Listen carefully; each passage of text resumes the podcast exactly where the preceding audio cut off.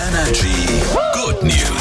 Wir sind beide wirklich hin und weg. Also wir haben eine gute Nachricht heute Morgen. Ich glaube, da wird ganz Franken hin und weg sein.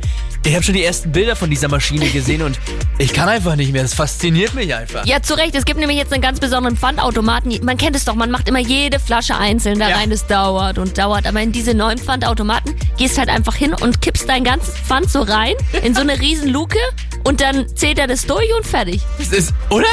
Man muss einem das auch nicht mehr unangenehm sein, wenn man so einen ganzen Sack voller Pfandflaschen dabei hat. Zack rein und dann schaut man einfach, wie das Geld hochzählt und zählt und zählt.